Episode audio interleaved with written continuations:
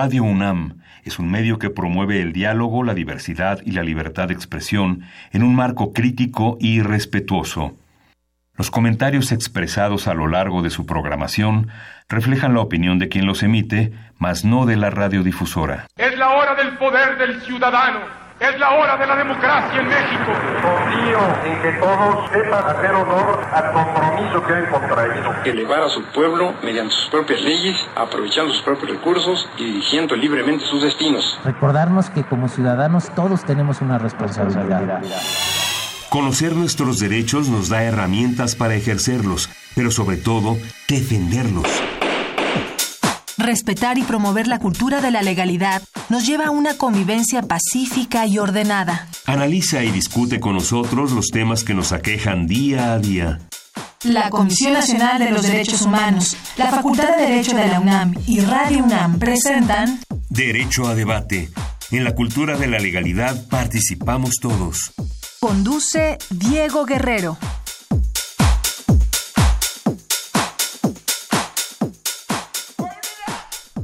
Hola, ¿qué tal? Muy buenas tardes. Bienvenidos a Derecho a Debate. En la cultura de la legalidad participamos todos. Mi nombre es Diego Guerrero y como cada martes les agradecemos que nos sintonicen por el 96.1 FM Radio UNAM. El día de hoy, bueno, me acompaña en la conducción quienes son la esencia de nuestra universidad, sus estudiantes. Como conductor invitado tenemos a Carlos González, quien también es consejero técnico de la Facultad de Derecho.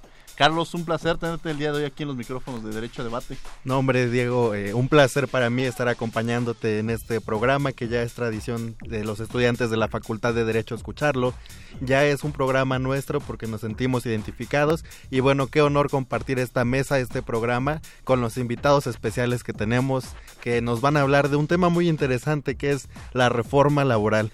¿En qué consiste antes de presentar a nuestros invitados o qué sabes sobre el tema que vamos a abordar el día de hoy? Podemos decir que no es un tema nuevo la reforma laboral. Constantemente se han actualizado las leyes.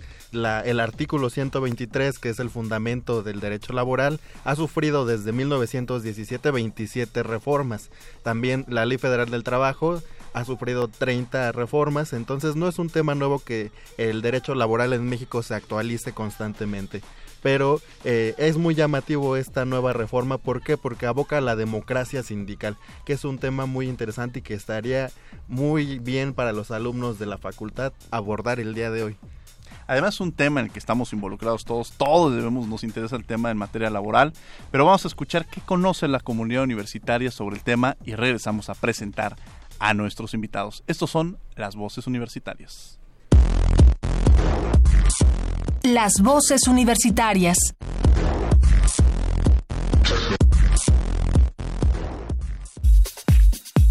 ¿Qué opinas de la reforma laboral? Eh, la verdad no tengo conocimiento de la reforma laboral porque pues no ha habido tal información para pues para enterarnos nosotros de pues de lo que se está trabajando en el gobierno.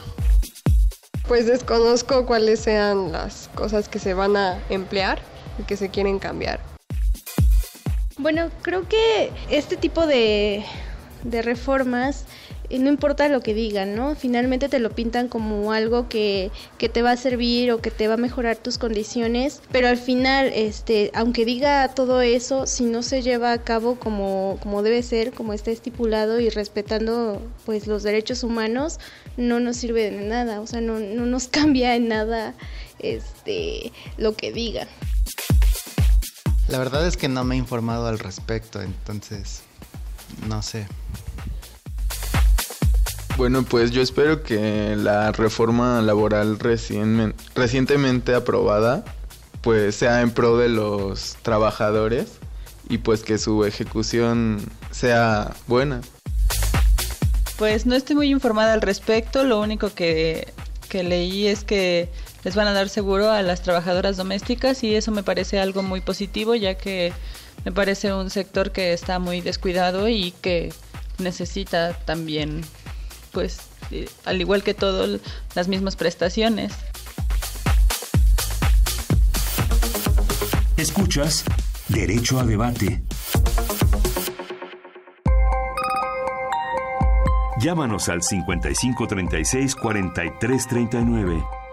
Derecho a debate.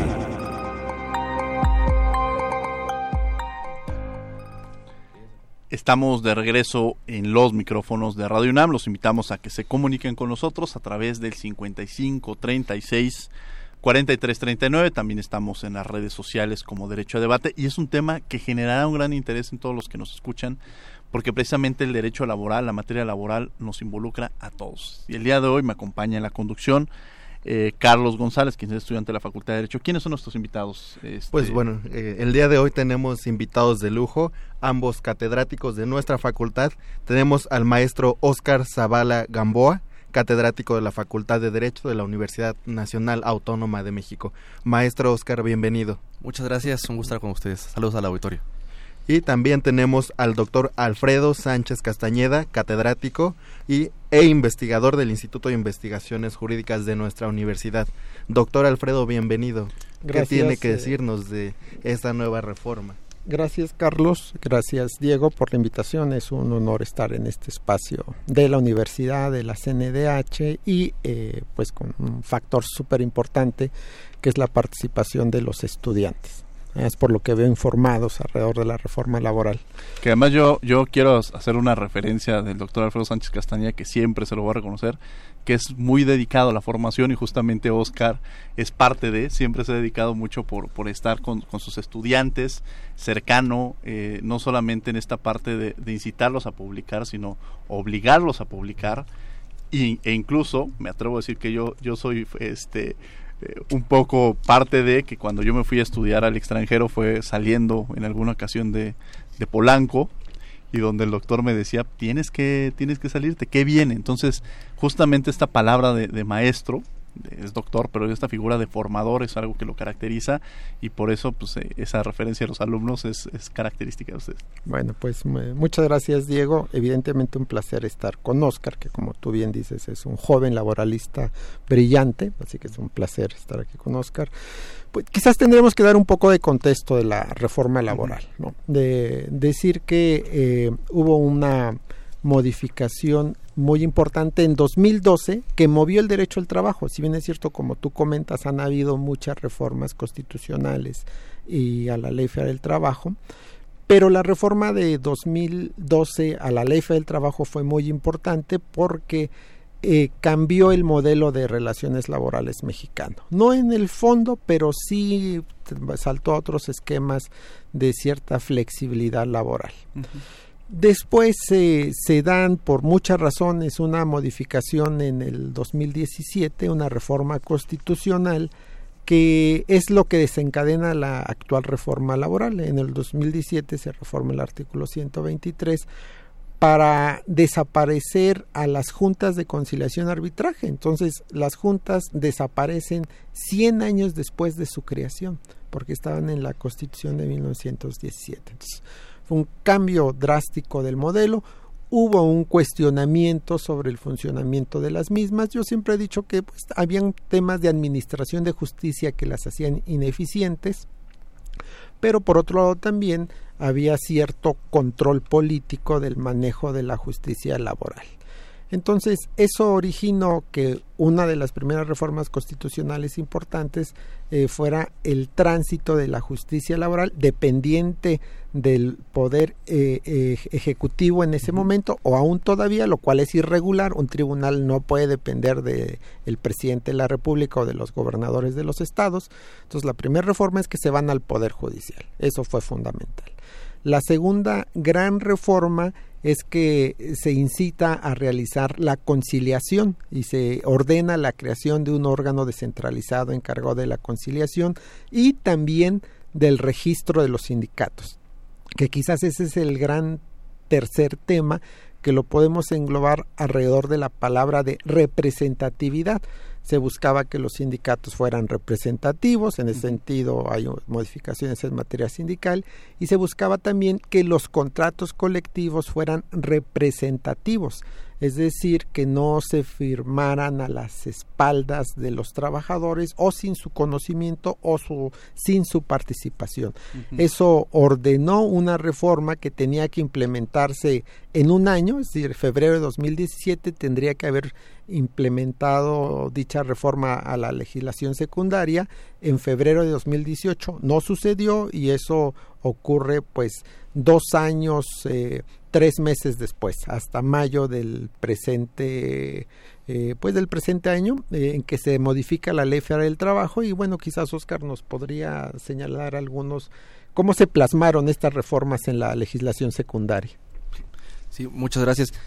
Antes de reiterar mi agradecimiento por la invitación, es para mí un verdadero gusto estar con ustedes. Al contrario, Oscar. Y como bien señalas, pues un doble reto, porque no, no es lo mismo eh, platicar en un foro cerrado que al lado de tu maestro, como bien, bien lo señalas, uno siempre corre el riesgo de decir alguna, alguna incongruencia y efectivamente por esa, ese vínculo alumno-maestro puede ser, ser regañado en algún momento, ¿no? Entonces trataré de centrar mis, mis ideas en algunas, en algunas, eh, algunos puntos que no me generen mucho, mucho conflicto y que pudiéramos discutir. Efectivamente, como bien señala el doctor, esta reforma laboral tal vez podríamos hablar de ella desde 2012. Efectivamente, sí, bajo esta perspectiva de los derechos humanos, de que estaba muy reciente la reforma de junio de 2011 y esa fue como que la inercia que retomó esta esa, esa reforma de 2012 que llega a materializarse justamente con la reforma de, 2000, de, 2019 que sí tiene muchas particularidades. Eh, efectivamente, yo creo que tal, tal vez el tema que más que más controversia genera o que más expectativas genera es justamente la transición de las juntas de, conciliación de arbitraje a tribunales laborales. Los artículos transitorios tienen serias complicaciones, me parece ahí eh, hay eh, que, tenerlos muy presentes, analizarlos con cuidado, porque los procesos de implementación algunos consideran que pueden ser poco poco viables, no tomando en consideración a lo mejor el ejemplo de la reforma de justicia penal que tardó pues casi ocho años en implementarse y no estaba todavía lista al término de este periodo. Entonces, pensar que la reforma laboral pudiera quedar materializada en este en estos periodos puede ser también una situación complicada, pero bueno, pues eso será en los próximos meses que ya tendremos los primeros pasos, que ya tenemos uno muy cercano, el que es el un, plazo dentro de tres meses, un plazo dentro de seis meses, y eso ya irá dando luz eh, en algunas cuestiones de la implementación de la reforma.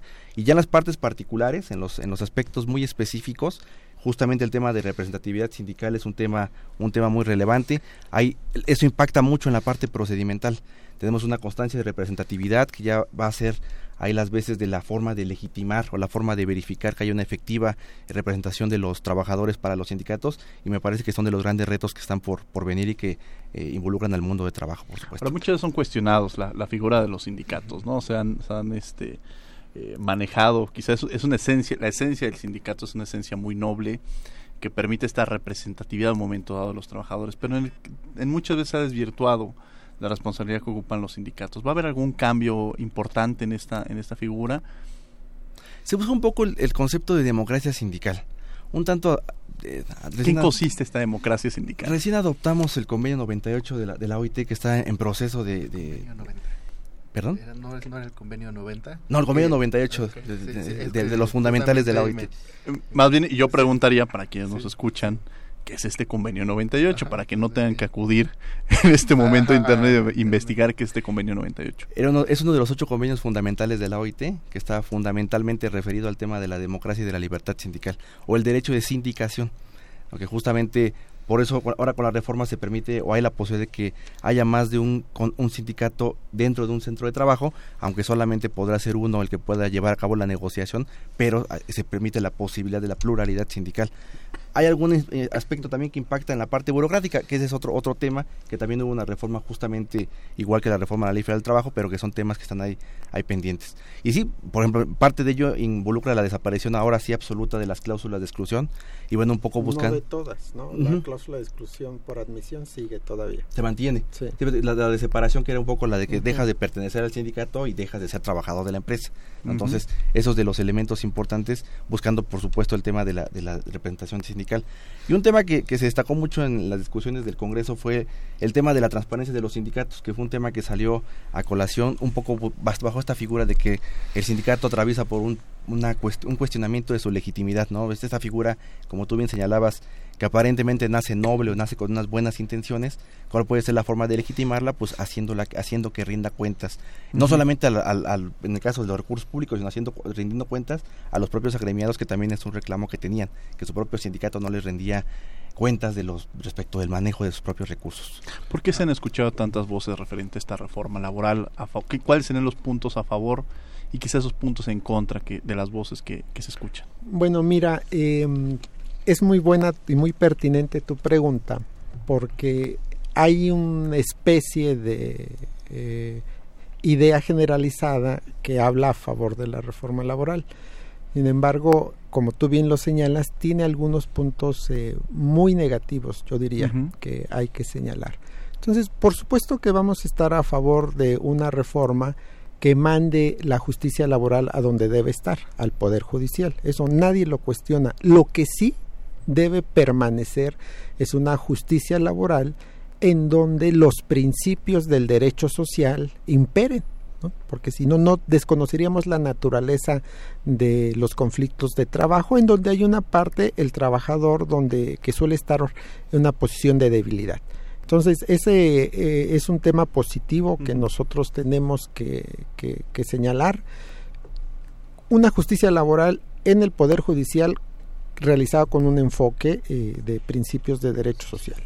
Por otro lado, libertad sindical, democracia sindical, en pocas palabras quiere decir que los trabajadores participen en la elección de, los de su sindicato, que haya transparencia, como lo dice Oscar negociación colectiva, que los contratos colectivos sean negociados por los trabajadores. Desde los contratos colectivos, pues los negociaba solamente la cúpula sindical sin necesariamente informarle a los trabajadores, salvo algunos sindicatos que sí tienen esta práctica. ¿Y qué medios se tendría para hacer esta? Bueno, lo que está haciendo ahora la autoridad justamente, o lo que propone la reforma laboral, es crear un eh, eh, organismo descentralizado que se va a encargar de la conciliación y que se va a encargar del registro de sindicatos y contratos colectivos y que va a verificar que en esto se, se haya dado el principio de representatividad. Entonces, ¿cuál es la diferencia entre este nuevo centro y las que las entonces juntas de conciliación? Todavía existen de las juntas de conciliación y el tema es importante del centro, ¿no? Y aquí quizás podríamos nosotros señalar eh, el último factor positivo, pero empezar a ser el espejo de los factores negativos de la reforma.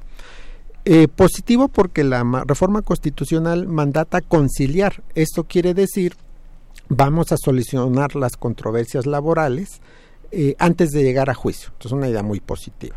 Entonces, se crea este eh, organismo federal encargado del registro de, de la conciliación y registro de sindicatos con esa función. Ahora, ¿Cuál es el problema que algunos de nosotros vemos? Eh, que las juntas de conciliación y arbitraje dependían, o de, o de hecho siguen dependiendo del Poder Ejecutivo Federal y estatal, es decir, del presidente de la República y de los gobernadores de los estados. ¿Qué va a pasar con este centro federal y los 32 que se deben crear en los estados, que van a ser nombrados por el presidente de la República y por los gobernadores de los estados? ¿Por qué? Porque eh, la reforma realizada a la ley del trabajo dice que el presidente va a proponer una terna y que el Senado va a elegir de esa terna. Independientemente de que el Senado elija de esa terna, quien lo propone es el presidente. Entonces va a ser el símil de la Junta de Conciliación y Arbitraje. Luego, por otro lado, este organismo que buscaría la transparencia en el registro de, de sindicatos, volvemos a lo mismo. Antes lo hacían las juntas de la Junta Federal y las juntas de conciliación y arbitraje. Pues ahora lo va a hacer este órgano administrativo. Entonces, eso ha llevado a que algunos de nosotros, eh, celebrando las buenas intenciones de la reforma, digamos que nos va a llevar a un neocorporativismo laboral.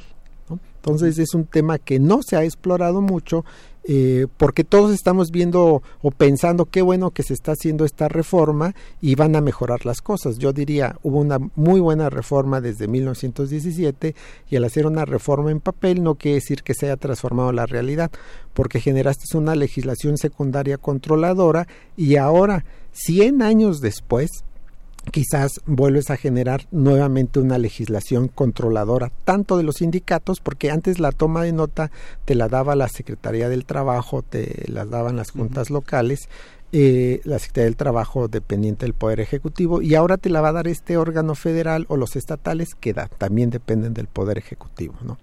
Interesante, vamos a escuchar por tus derechos las noticias más relevantes de la Comisión Nacional de los Derechos Humanos y regresamos a los micrófonos de Radio UNAM. No se vayan. Por tus derechos.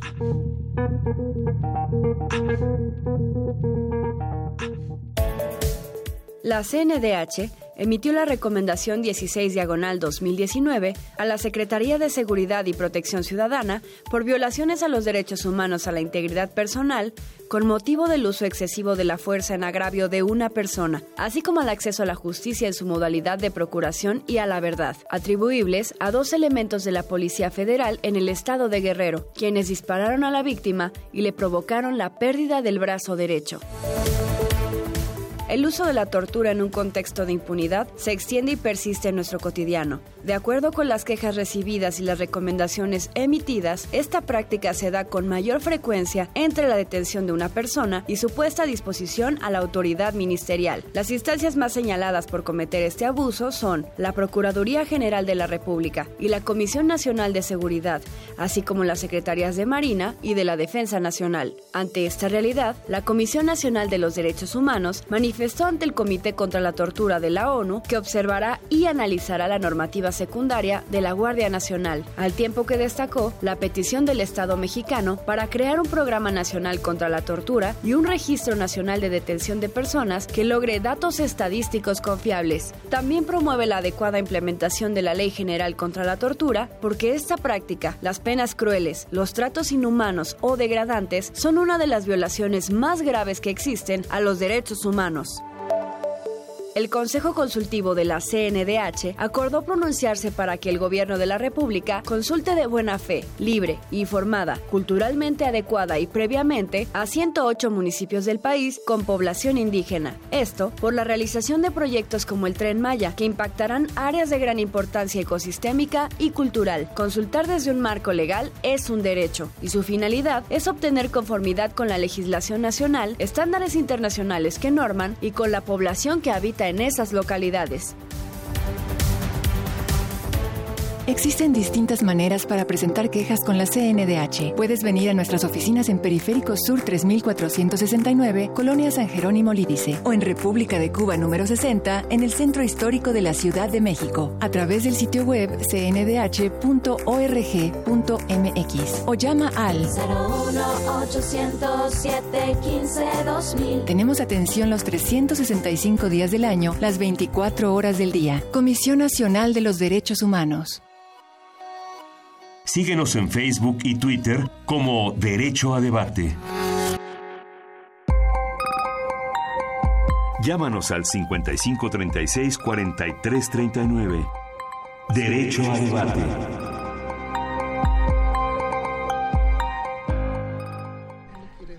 Estamos de regreso en los micrófonos de Derecho a Debate. Estamos hablando sobre la reforma laboral. El día de hoy me acompaña en la Eh. conducción Carlos González y tenemos como invitados al doctor Alfredo Sánchez Castanilla, quien es catedrático e investigador en la Universidad Nacional Autónoma de México, en el Instituto de Investigaciones Jurídicas, y a Oscar Zavala Gamboa, quien es catedrático en nuestra Facultad de Derecho. Y bueno, antes del corte hablábamos de esta reforma laboral, pero a mí me gustaría, sé que el derecho laboral como estudiante de la licenciatura en Derecho es muy técnico porque tenemos que aprender eh, significados muy concretos apegados a la normatividad, pero me gustaría preguntarles para que aquellos que no estudian derecho nos puedan entender qué es un contrato colectivo de trabajo, qué es un sindicato, qué entendemos por derecho social, porque a veces como abogados estamos muy acostumbrados a usar estos términos técnicos, pero quizás cuando estamos eh, hablando con nuestros vecinos o con nuestros representados no entienden. ¿Y cómo esto influye en la nueva reforma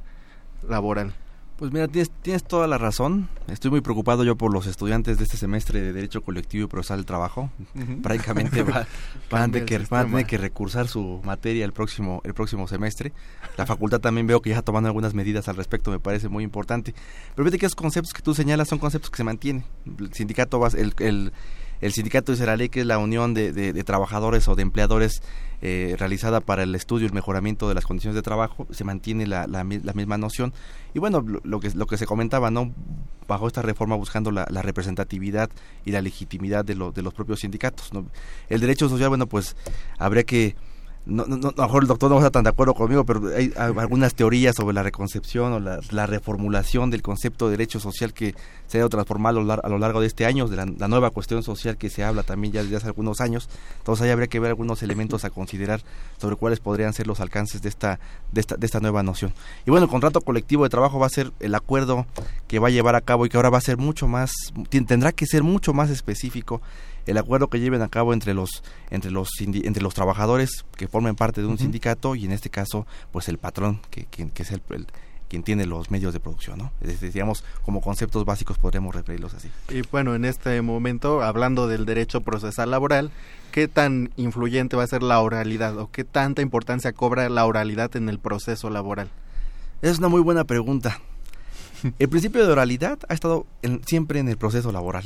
Antes de la materia penal, el, o sea, había un procedimiento, un proceso en el cual había oralidad. Se hablaba de oralidad, siempre ha dicho la ley federal del trabajo que el proceso laboral debe ser predominantemente oral, ¿no? Entonces, ya había un elemento ahí fundamental desde siempre. La práctica fue la que llevó a que no fuera así, un tanto por la carga de las de carga de trabajo de las juntas de conciliación y arbitraje.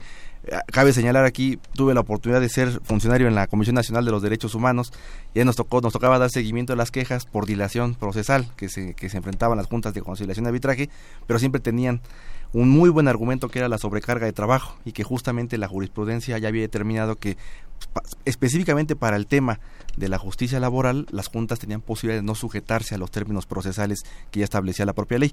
Entonces, oralidad pues sí es un es un elemento fundamental, pero insisto, es un elemento que ya que ya venía. Más bien ahora el gran reto será qué tanto se aplica en este nuevo sistema de justicia laboral. Doctor, eh, ¿era necesaria esta reforma laboral y a quiénes beneficia esta reforma laboral? Bueno, como yo comentaba, la reforma no solamente era necesaria, sino indispensable, ¿no? Uh -huh. Para que los sindicatos eh, tuvieran una representación, tengan una representación auténtica, para que los, sin, los trabajadores participen en un contrato colectivo, para que la justicia laboral pues no se va, vea influenciada pues eh, por decisiones quizás de naturaleza política al defender al depender del, poder ejecutivo. Entonces por supuesto que era fundamental la reforma.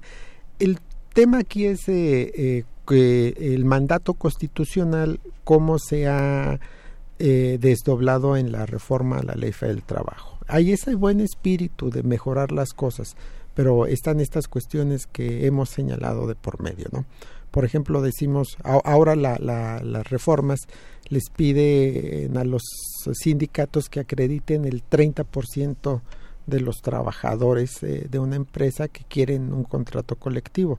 Eh, no especifica si sindicalizados o no, para empezar. En segundo lugar, puede ser que el sindicato en una empresa tenga menos del 30% de los trabajadores sindicalizados. Entonces es posible que les esté negando su derecho a tener un contrato colectivo, cosa que no hacía antes la ley. Uh -huh. Quiero decirles eh, que hay un antecedente importante de este 30%. En Estados Unidos existe una Comisión Nacional de Relaciones Laborales. Para firmar un sindicato, eh, para firmar un contrato colectivo se necesita por lo menos el 30% de los trabajadores.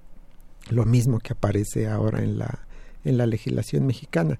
Entonces, eh, el punto aquí es que eh, dicen los clásicos del derecho del trabajo que en materia laboral eh, un derecho regulado es un derecho denegado, porque no estoy permitiendo, por ejemplo, en materia de libertad sindical, que un sindicato, ah, mira, yo me organicé y aquí vengo a depositar eh, mis eh, estatutos sindicales y a decirte que ya formamos un sindicato. Pues no, ahora, como antes, en realidad, la autoridad te va a decir si te dan o no la toma de nota. Entonces, eso ayer, hoy y mañana se va a llamar control sindical. Sí, Entonces, la reforma es muy necesaria, muy necesaria en materia de, de justicia eh, laboral también, pero tenemos ahí una implementación de la reforma en materia de justicia laboral, dice la ley, que empezarán a funcionar los tribunales laborales dentro de cuatro años. ¿no? Uh -huh. La ley dice que van a haber tribunales especiales para la titularidad de contratos colectivos, es decir, cuando se esté definiendo qué sindicato tiene la debe llevar o no la negociación colectiva, dice a que en ese caso sí se van a crear tribunales en seis meses, lo cual algunos nosotros hemos señalado que no sé si se trate de un tribunal especial, eh, que quizás están prohibidos por la Constitución misma. También solemos decir que pareciera que hay trabajadores de primera clase y de segunda clase, unos que merecen justicia en seis meses y otros que se tienen que esperar cuatro años. Y luego elementos muy prácticos. El Poder Judicial en este momento no tiene presupuestado crear tribunales en seis meses. Entonces, eh, nos vemos en seis meses si quieren ustedes y no van a estar creados estos ¿Qué es el punto? O sea, no hay un presupuesto en este momento. Ese es el tema, ¿no? La, la, la, la, implementación de la reforma en materia de justicia laboral va a ser muy costosa eh, y hay que pensar en qué condiciones está actualmente el, país. Podríamos estar hablando ahorita de una reforma que se, quede, que se quede en el papel en sentido estricto. Ya se quedó en el papel dos años, porque la reforma fue en febrero de 2017 y ya estamos en en mayo, de 2019, es decir, ya pasaron dos años, tres meses. De que se quedó en el papel, ya se quedó en el Ahora, papel. maestro, perdón, mi querido Carlos. Eh, me interesa, el, doctor eh, Alfredo Sánchez Castañeda se ha dedicado también a las figuras, tiene un libro incluso de sistemas jurídicos. Esta reforma, en términos de derecho comparado, ¿podríamos asemejarla a algún, algún otro país? Uno. Y dos, en el tema de convencionalidad. Eh, está pegada al, justamente cuando Oscar hablaba de esta reforma del 2011 ¿Estaremos hablando de una reforma pegada en términos de convencionalidad? Bueno, como decía Carlos, convencionalidad es que se respeten los tratados internacionales. Formalmente sí, porque de hecho es el discurso que se maneja. Eh, realmente como está la legislación, yo diría que no, Ahí hay una deficiencia en materia de convencionalidad.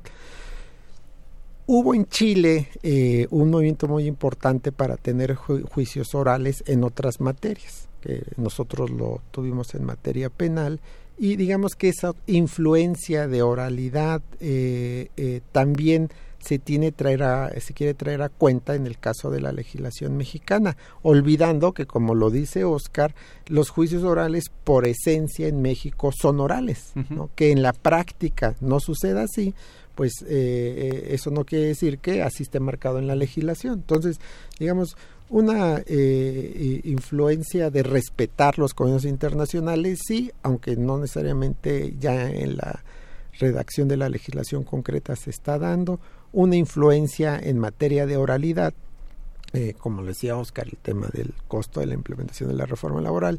Y, Diego, me vas a hacer decir mi próximo artículo. Ah, mi próximo artículo que voy a publicar es justamente cómo este eh, Instituto Federal de Conciliación y Registro de Sindicatos es una copia de lo que en Estados Unidos es la Comisión Nacional de Relaciones Laborales. En este sentido hubo mucha presión por parte del gobierno de Estados Unidos. Pues incluso, mucha presión e incluso redacción, yo diría. ¿no? Incluso la presidenta del Congreso de Estados Unidos salió a dar un comunicado en el cual decía que si México no presentaba esta reforma laboral, eh, se iba a suspender el TEMEC. Eh, ¿Por qué tanta presión, maestro Oscar? Y también como parte de esto, el outsourcing o la subcontratación, ¿cómo va a afectar a esta, o qué viene en esta reforma sobre el outsourcing o la subcontratación? Porque está hoy muy de moda para nosotros los jóvenes.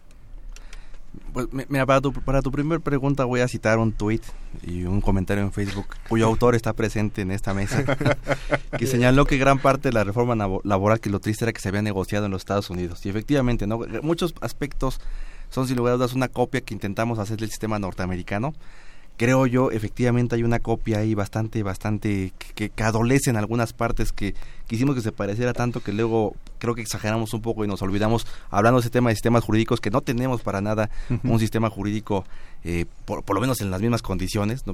La parte ahí incluso la parte de la conciliación me parece es un tema que no, no, no, no, llega a ser lo que la conciliación que esperaba que se esperaba por parte de los del gobierno norteamericano de la de, la Cámara de Representantes que señalaba que señalaba Carlos. Pero sí la presión fue fue, así. O sea prácticamente fue que o, se, adecuan estos principios se adecuan estos elementos o no se firma o no se, no, no va a pasar el tema ¿no? entonces lo que buscan un poco entiendo yo es la parte de que haya procedimientos similares no y recuerdo mucho ahí los negociadores del TM cuando empezaron a, a señalar la parte la materia laboral, un tanto era homogeneizar los procedimientos en los tres países, ¿no? Que era uno de lo que se intentó, creo yo, bajo esas consideraciones de una manera equivocada. Yo, yo tengo mis reservas y debo decir, yo tengo mis reservas sobre la parte del nuevo sistema de justicia laboral. No, no podría ahondar mucho en detalles hasta que empecemos a ver cómo se implementa, pero yo creo, me, gusta, me gustaría referirme así también a, a un tema de que conoce muy bien el doctor Sánchez Castañeda, que fueron los diálogos de justicia cotidiana, este análisis de, los, de expertos en el tema de todos los ámbitos de justicia, incluido el tema de justicia laboral. Ellos hicieron muchas recomendaciones y ellos decían que había que implementar muchos mecanismos de solución de controversias en materia laboral. O sea, hablaron de, de implementación de mecanismos, no solamente en el tema de la, de la conciliación que insisto es un tema, eh, también la conciliación, así como hablábamos de la oralidad, la conciliación es un, un principio del derecho procesal laboral que ha estado allí siempre, siempre la, no es nueva la conciliación en el derecho laboral, la diferencia aquí es que digamos que la pasamos a una etapa prejudicial antes de llegar a la etapa propiamente de juicio, donde también podemos conciliar todavía durante toda la, toda la etapa que dure hasta que no se dicte sentencia. Entonces, me parece que es un aspecto que quedó ahí pendiente, no, no, no veo grandes modificaciones y lo, a veces comparo y, y también no, no genera muy buena muy, muy buena recepción mi comentario, pero el hecho comparar ese centro de conciliación con lo que hacían las entonces juntas de conciliación, que ya antes teníamos en la ley del trabajo juntas de conciliación y juntas de conciliación y arbitraje.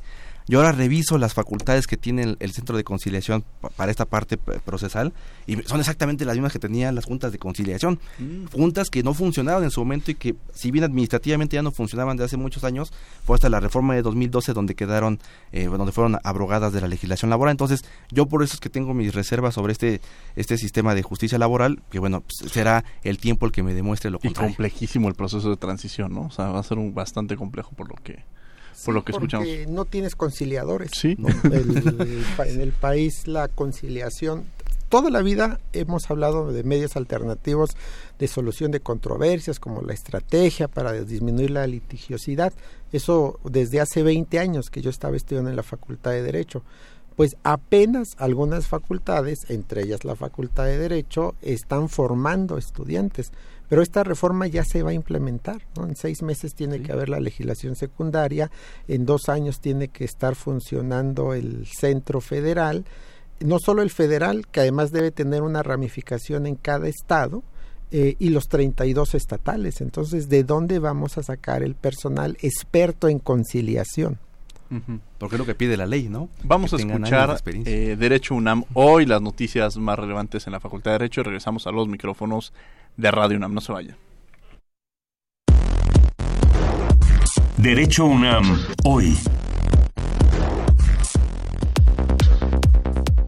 En el mercado negro se pagan 203 pesos por el nombre completo de una persona, 162 por su fecha de nacimiento, 235 por su firma electrónica y 220 por su teléfono particular. Así lo denunció Víctor Manuel Garay Garzón, secretario general de la Facultad de Derecho, esto durante el primer encuentro por la transparencia, organizado de manera conjunta por dicha entidad universitaria y por el Instituto de Transparencia, Acceso a la Información Pública, Protección de Datos Personales y Rendición de Cuentas de la Ciudad de México. Garay Garzón subrayó que la protección de los datos personales es un derecho fundamental consagrado en el segundo párrafo del artículo 16 de la Constitución, que es importante ya que todos estamos expuestos al robo de identidad. Por su parte, Julio César Bonilla Gutiérrez, comisionado presidente del Info dijo que la transparencia en pleno siglo XXI entró con tambor batiente en términos constitucionales, legales y reglamentarios para el desarrollo y posicionamiento en la vida pública de nuestro país. Como parte de las celebraciones por los 90 años de la autonomía universitaria, la Facultad de Derecho dedicó su carrera del semestre a conmemorar este logro de nuestra máxima casa de estudios, reconocido en 1929. Cerca de 1.800 participantes se dieron cita el sábado pasado en el Estadio Olímpico Universitario para ser parte de la fiesta donde destacaron estudiantes, profesores y trabajadores junto a sus familias. Desde hace tres años, la facultad organiza esta actividad con el objetivo de impulsar el deporte social, que promueve la actividad física y recreativa, benéficos para una vida saludable.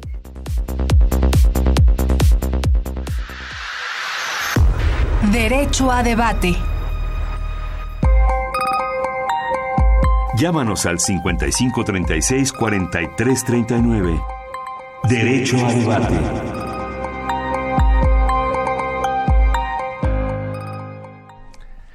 Estamos de regreso en los micrófonos de Radio UNAM en Derecho a Debate. Estamos hablando sobre la reforma laboral y el día de hoy me acompaña en los micrófonos Carlos González como estudiante y tenemos como invitados al doctor Alfredo Sánchez Castañeda, catedrático e investigador del Instituto de Investigaciones Jurídicas de la UNAM y al maestro Óscar Zavala Gamboa, catedrático de la Facultad de Derecho de la UNAM. Y bien, estamos hablando justamente de la importancia que tiene la reforma laboral eh, que a todos nos incumbe y justamente cuáles son las partes sensibles que debemos saber, que debemos conocer, porque justamente de pronto uno prende la televisión, prende la radio, escucha esta reforma laboral, pero qué tanto nos beneficia, qué tanto nos afecta y creo que esos son de los puntos que tenemos que, conocer y que tenemos que, que abordar. Y bueno, siguen en contacto con nosotros y Perla Hernández de aquí de la Ciudad de México pero justamente es una pregunta que planteaba antes del corte. ¿Qué pasó con el outsourcing? ¿Por qué sigue presente en la nueva reforma? Entonces es una pregunta que espero nos puedan responder. Eh, doctor, adelante. Bueno, mira, el, el, outsourcing o la subcontratación, como aparece en castellano en la Ley Federal del Trabajo, viene la reforma de 2012. En 2012 se incluye la subcontratación eh, pues digamos como una nueva modalidad en, en, una relación de trabajo, eh, pues que no le conviene a los trabajadores, yo debo decirlo así, porque se quedaron sin saber si tenían contrato colectivo, se quedaron sin saber si tenían sindicato, eh, por un lado, y también se les pagan los derechos laborales que establece la legislación, pero a fin de cuentas son los derechos mínimos. ¿sí? Y al no depender de la empresa directamente repercute que es la razón principal del uso de la subcontratación que es el reparto de utilidades. Déjame te doy un ejemplo muy rápido en la industria minera. Si tú trabajas directamente en una empresa en una en la industria minera, tienes aproximadamente un reparto de utilidades anual que va de 300 mil a 500 mil pesos anuales por reparto de utilidades. Si tú trabajas en esa eh, empresa minera, pero a través de subcontratación, tu reparto de utilidades son de 3 mil pesos. Entonces, esto sí ha implicado pues una reducción eh, importante de los ingresos de los trabajadores. Entonces, por eso querían eh, y ahí aparecieron las dos las dos eh, propuestas pues extremas en la legislación en, esta última reforma, algunos querían que la quitaran. Entonces, pues por esconder una enfermedad no desaparece. Maestro Oscar, Perla Hernández también nos dice los famosísimos call centers no protegen los derechos de los trabajadores, violan los derechos humanos. ¿Por qué no se legisla sobre los call centers, sobre su constante violación a los derechos humanos y por qué no se menciona en esta última reforma? Pues bien, no se menciona directamente, hubo, una, hubo muy pocas modificaciones en el tema de trabajos especiales, pero casi todos los call centers están justamente bajo la figura que comentaba el doctor. El tema de la subcontratación prácticamente ha inundado este tipo de, de centros de trabajo que pues, la ley solamente dice que no podrá abarcar la totalidad de los trabajadores ni realizar eh, funciones sustantivas. Entonces, esto ha llevado que al ser una o ser considerada una actividad secundaria para las empresas, el call center sea sea llevado a una cuestión que no que, escapa de la relación de trabajo típica no entonces bajo este sistema mm, pues, la respuesta me parece que la da el, la, propia respuesta del doctor Sánchez Castañeda en tema de la, subcontratación. A ver eh, eh, a mí algo que se me hace sustancial la Comisión Nacional de los Derechos Humanos me parece que hace dos años sacó un estudio sobre presupuesto con perspectiva en materia de derechos humanos. Es decir, si tú garantizas el derecho a la salud, tienes que establecer un presupuesto para la salud. Y, un, y además, siguiendo el, esquema de la Corte eh, Interamericana de Derechos Humanos, que es darle un, un servicio, de un derecho de calidad. Es decir, este, este derecho a la educación no solamente me lo debes de otorgar, sino que sea de calidad o de salud, en fin. En esta materia laboral, pues, y hablando en, lo que se ha mencionado en el programa, se requiere un presupuesto. Eh, ¿Qué costo o cómo vamos a lograr precisamente este presupuesto y cómo lo vamos a conseguir para que al final no nos quedemos seguir hablando en, el programa y que al final va a parecer como un, estudio teórico y, no llevemos a la práctica, ¿no? Bueno, eh, me parece un tema muy importante eh, porque si no nos vamos a quedar, este, pues, incluso en el hipotético caso de que hayamos hecho la mejor reforma constitucional y legal, nos vamos a quedar en la misma situación que estamos desde 1917 derechos bonitos, eh, presumibles a nivel internacional, porque nos llenamos la boca de decir que tenemos la primer constitución social en el mundo, pero en la práctica, eh, 100 años después, en materia de derechos humanos sociales, pues observamos una inaplicación de los mismos, ¿no? Y eso se ve en materia laboral. Déjenme les doy un ejemplo. Por ejemplo, eh, en el caso de esta Comisión Nacional de Relaciones Laborales de Estados Unidos, que se encarga de las elecciones de los sindicatos, que se encarga de la conciliación y que se encarga de las negociaciones colectivas, es decir, lo mismo que va a ser el, el Centro Federal que se crea en México, tiene un presupuesto anual de 4.890 millones de pesos. ¿no? Vamos a ver cuánto presupuesto le van a dar al organismo que se crea. Ahora, en todo estudio que se realiza debe eh, existir un seguimiento, debe existir una evaluación, incluso este, retomando ahora sí que temas de sistemas jurídicos y, aprovechando aquí al doctor, cuando se hace un estudio de derecho comparado, bueno, se, se, se determina un problema, se determinan las instituciones, y, pero hay un, un, punto muy central que es el seguimiento y la evaluación que se debe que se debe llevar a cabo. ¿Cuál va a ser este seguimiento, esta evaluación, o si está programado? Bueno, eh, no, eh, y justamente lo que hacen algunas legislaciones es, es, establecer la obligación de evaluar la implementación de aquí sí se crea una comisión para la implementación y hay una serie de obligaciones de elaborar legislación ya dentro de seis meses por ejemplo pero no se crea eh, como obligación de informar cómo se está implementando qué se está haciendo qué se está haciendo bien y qué no se está haciendo bien. Uh -huh. eh, como la reforma tanto constitucional como legal ya han sido aprobadas, pues en aras de que funcione, sí tendría que eh, haber pues autocrítica en cómo se está dando en, en, el, en el tiempo, ¿no?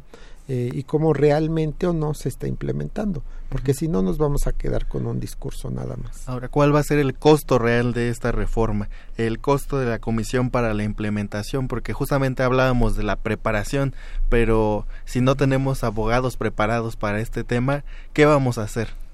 Pues me, la reforma laboral no, no prevé nada de esto, ¿no? Ese es uno de los grandes problemas, como SICAS o pasó en el, en el, en el tema penal, entonces abrió un presupuesto para capacitar, un presupuesto para implementar, se, uh -huh. se abrió este famo, el famoso CETEC, ¿no? De estos sí, sí, sí. Que, que, no lo hay, o sea, no hay algo previsto así en materia laboral y creo que es justamente, como lo decía el doctor, de, la, de las grandes de las grandes deficiencias que puede haber en la implementación de esta reforma, que se puede quedar en el papel como ya está y bueno, pues que ese creo que ese sería el peor de los fracasos de esta reforma laboral. Vamos a escuchar la agenda de la semana, tanto los eventos que va a tener la Comisión Nacional de los Derechos Humanos y la Facultad de Derecho y regresamos a conclusiones. No se vayan. Agenda semanal.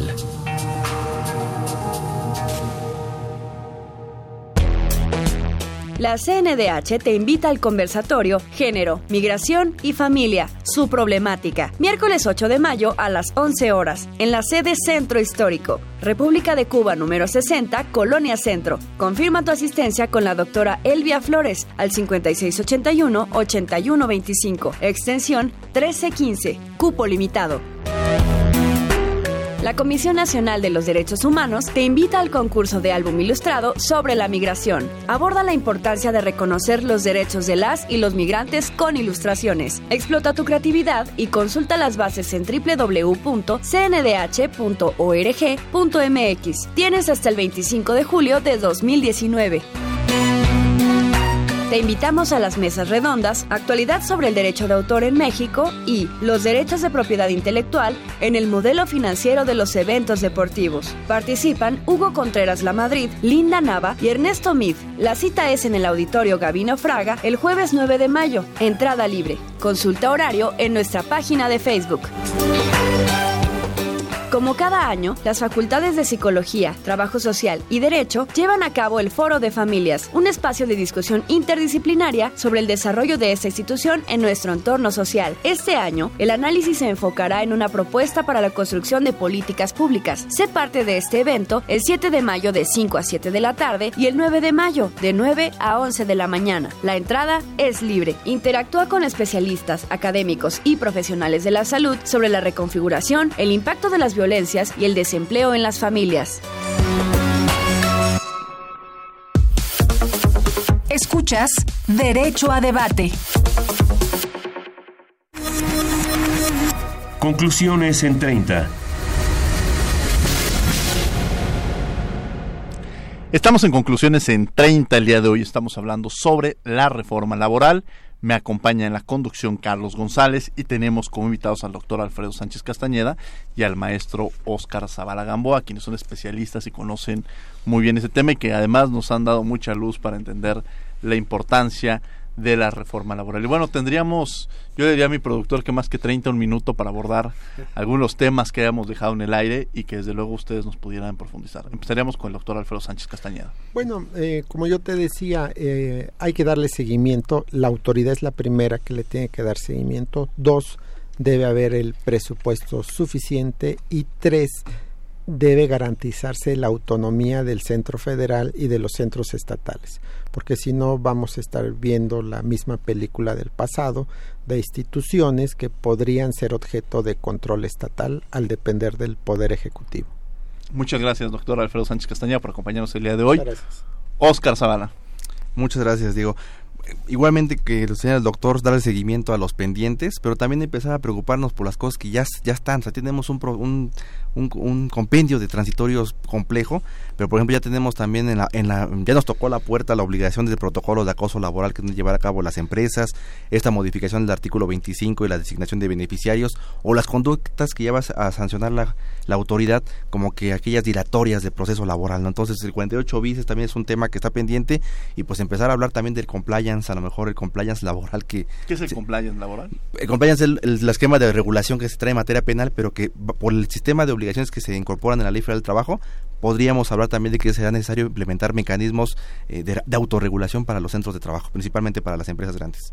No, pues es un tema muy interesante. Carlos. Así es. Bueno, como ya escuchamos, tenemos también que estar constantes como constantes observadores de esta nueva reforma, debemos de ver el control político que, como mencionaba el doctor, sea totalmente autónomo este nuevo centro y que no se vean las prácticas desleales o las prácticas frecuentes que teníamos en el pasado.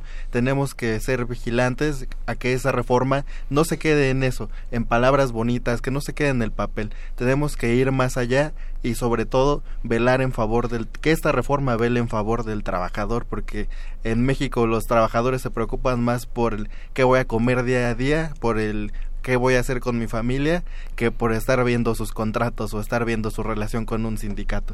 De forma particular, quizá ahí me robaría un minuto, de forma particular, algún ejemplo en el cual quienes están escuchando diría, sí me, eh, en este caso me, beneficia o en este caso eh, vale la pena esta reforma. ¿Algún ejemplo que podemos poner? Mira, retomo rápido lo que dice Carlos. Hay que pensar que el 90% de los trabajadores no tienen ni sindicato ni contrato colectivo eh, para ver dónde va a repercutir pero donde lo hay, tendría que haber más transparencia, el trabajador debe enterarse del contrato colectivo que se está negociando y debe aprobarlo. ¿no?